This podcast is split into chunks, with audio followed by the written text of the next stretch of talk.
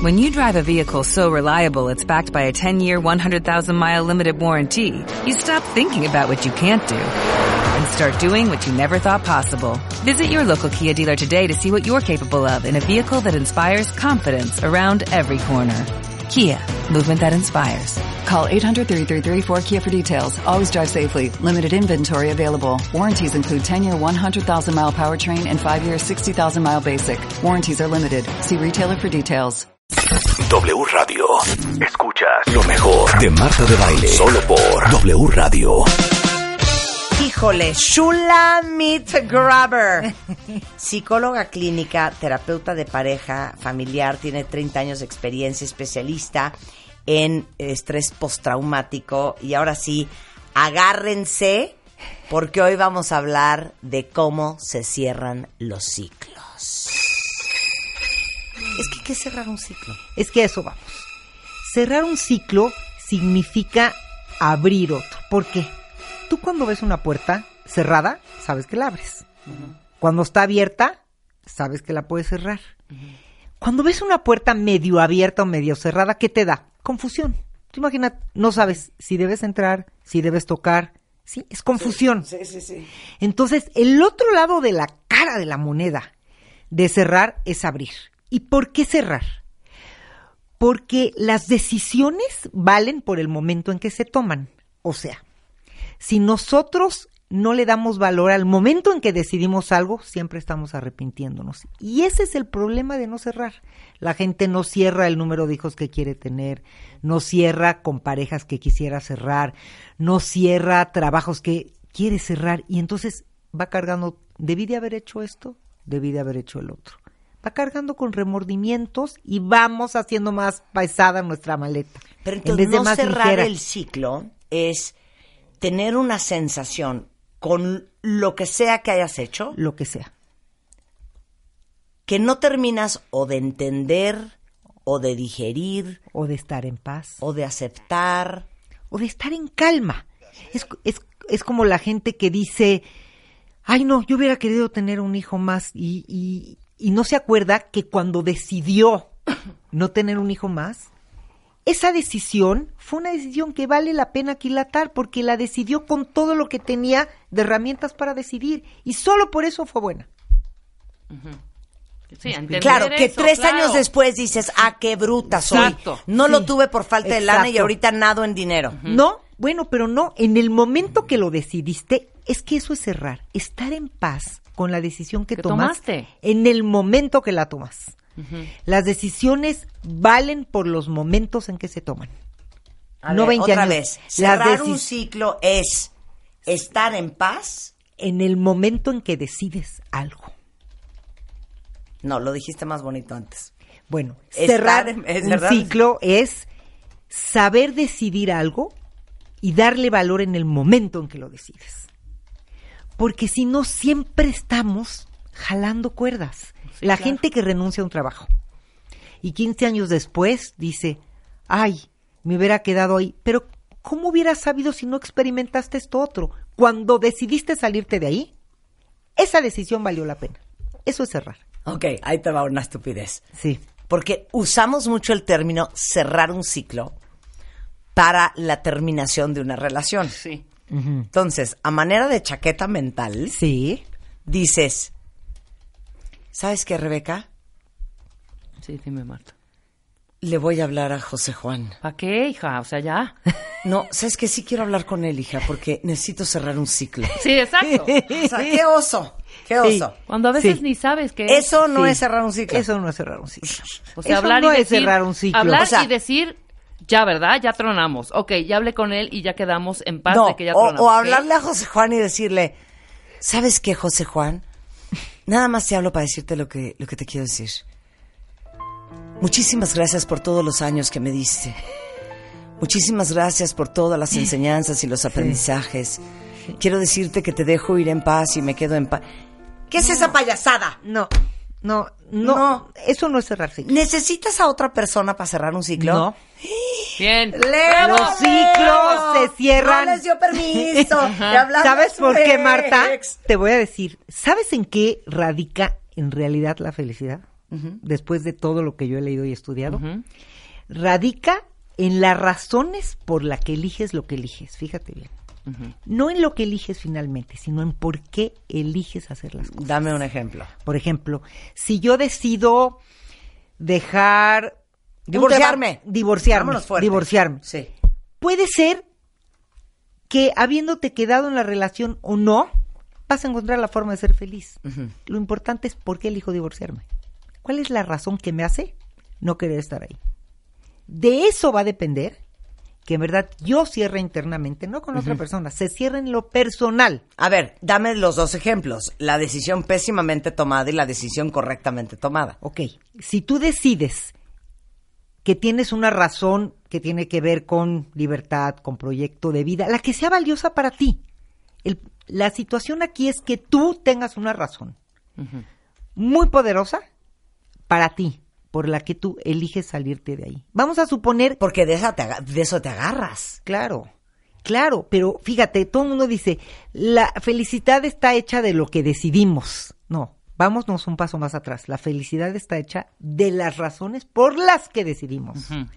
Por las que decidimos. Eso es lo que nos va haciendo en la vida ir en paz y cerrando momentos, cerrando ciclos, porque lo cierras contigo, no con nadie más. Es personal. Porque de esa razón es de la que te agarras cuando todo mundo te dice, hija, ¿estás loca? ¿Cómo te vas a divorciar? Si es un, un buen Un hombre. hombre. Mira, tendrá sus cosas, pero por lo menos está ahí, es un buen padre y es un buen proveedor. Y tú regresas y te agarras de tu poste que es, La razón por la yo no soy feliz con esa persona y yo no me puedo hacer eso. Exactamente. Y esa razón es la que te permite cerrar la relación. Y es la que te permite seguir adelante. Pon el ejemplo que quieras. Tiene que ver con un trabajo, con cambiarte de país. Y qué grueso, porque tu razón para tomar una decisión, acuérdense de lo que les he dicho mucho este año, the best decision isn't always the most popular. Claro. La mejor decisión no Claro. siempre es la más popular. Claro. Y eso significa la no mejor decisión para ti, claro. No es universal ni comunal, ojo. Sí, sí, sí, sí, sí. Hay, hay toda la gente que tiene que hacer esto. No, no, no, no, no. No es universal. Las decisiones son personales y los cierres son personales. ¿Cómo es ahorita la, un poco, yo le llamo la, la, depresión o la nostalgia de fin de año? Entonces la gente piensa todo lo que tiene que cerrar, todo lo que... A ver, no, no, no, no, no, vámonos un paso. Antes, ¿qué soltarías de tu vida? Si no caminamos más ligeros, no podemos darle bienvenida a nuevas cosas. ¿Qué de lo que llevas cargando le encuentras una razón para soltarlo? Espérate. ¿Qué? ¿Qué de lo que llevas cargando en tu vida hasta hoy ya no lo necesitas? O ya no quieres. O ya no quieres. Pero dame un ejemplo. Vamos a poner un ejemplo. Vamos, vamos a agarrar ideas. Vamos a suponer que tú eres una persona muy controladora y eso te ha dado seguridad y sientes que si controlas todo, Sí. vas a ser más segura y vas a tener... Y en verdad, de pronto dices, es que no hay certezas. Por más que controlo, siguen pasando cosas. Voy a soltar el tener que controlar todo. A ver, ¿qué soltaría? ¿Qué cosas que ¿De controlo? qué me estás hablando? ¿Qué cosas que controlo voy a soltar? A Claro. ver, Sí, claro. yo no podía controlar a la hora que iba a llegar hoy. Tenía dos citas con dos pacientes que eran su cierre de año y no los pude. Así, así sucedió. Es soltar al universo y entender que lo que te tocaba vivir y lo que te tocaba hacer tiene una razón. Ok, a ver, ahí te va. Dice una cuenta viente. Casi todo el año he estado intentando cerrar el ciclo de la ruptura con mi ex. Cada que hay un resquijo de oportunidad, ahí voy otra vez. No he encontrado la razón. Claro. Esa es la guía. El hilo conductor cuando te pasa eso, A ver, arrástrate a Sandy. Sandy. pero cuál No. el, el hilo conductor cuando tengas una situación así es que no has encontrado la razón valiosa y poderosa para soltar la relación. Entonces es un ir y venir. Ese es el problema, justamente la confusión. Vamos y venimos, vamos y venimos, porque la razón es o la que te dijo tu tía, tu abuela o la que crees, pero tú en tu interior no has querido soltar porque no has encontrado lo que es valioso para ti para soltar. Claro. eh, es- es no que a uno conozco la olvida. relación. Claro. No conozco la relación, pero sí te voy a decir, si encuentras la razón, sueltas tan fácil. Claro, Es sutil. claro. Y vamos a ver en Y cosas lo peor es que materiales, espirituales. Casi siempre todo. encuentras la razón a la distancia. De hecho, todos los que hemos tenido rupturas en nuestras vidas, en ese momento estás duro y dale la vuelta al trigo, ¿no? Vuelta Sí, y vuelta y vuelta sí, y vuelta. sí, sí. Pasan los años y dices, y te ves para atrás, Sí.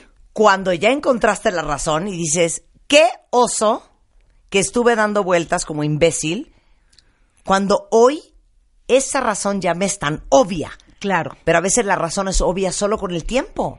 ¿Sabes qué? Y con otra cosa, A con ver. la vulnerabilidad. No nos gusta sentirnos vulnerables Jamás. porque hemos asociado ser vulnerables a ser débiles. Exacto.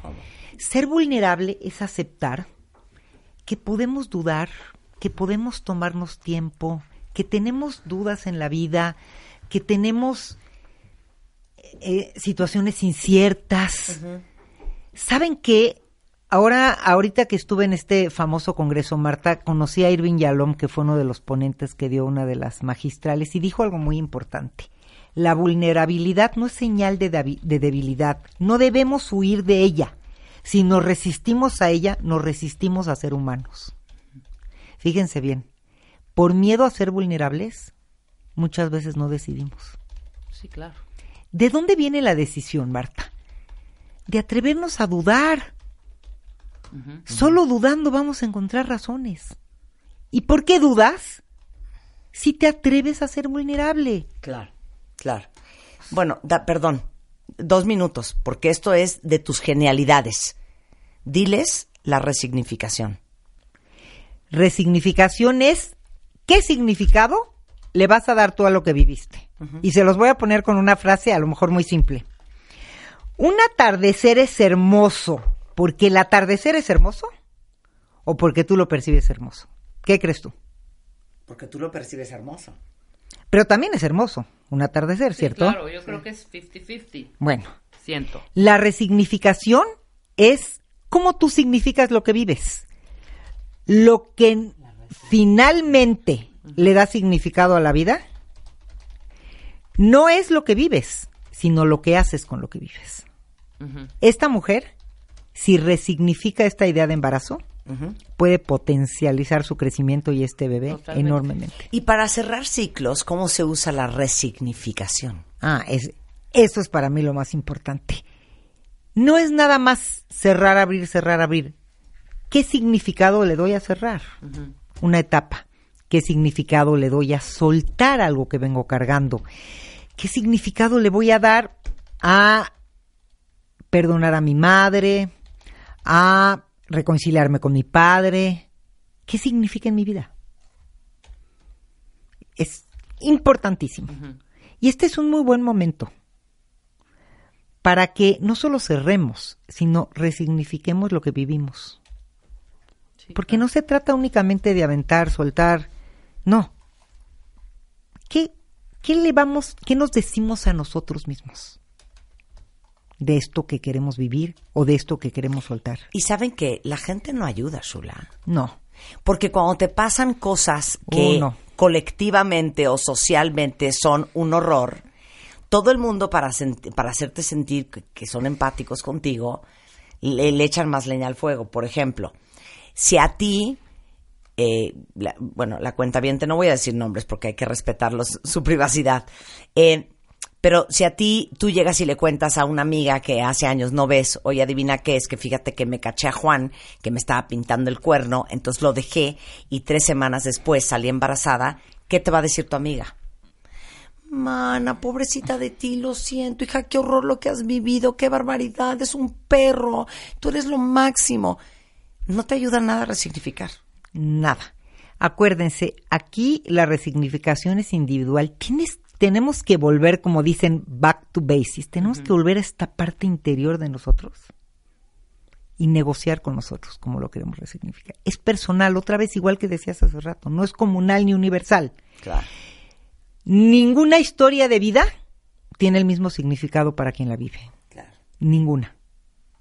Entonces, hacer estas cosas universales de todas las mujeres que, todas las mamás, no, hay que soltar esa forma de resignificar vidas. Pero otra vez, si uno no entiende ni, ni que fue lo mejor que te pudo haber pasado, ni tomaste la decisión correcta en ese momento, ni, y si tampoco entiendes de esto es lo que yo tenía que haber vivido, como lo dijo muy bonito aquí, este, una cuenta eh, dice aquí Juliet, hoy elijo caminar con la certeza de que la decisión tomada es un paso hacia la paz, la felicidad y un mejor destino. Exacto. Te digo una cosa, Juliet, es bien profundo. Retuitea a Juliet porque es muy profundo lo que puso. Muy profundo. Pero, y si tampoco entendemos que toda la gente que nos manda la vida un poco clavada en, en, en cómo lo ve la cábala, toda la gente que pasa por nuestra vida es la gente que tenemos que conocer para convertirnos en la gente que nos tenemos que convertir.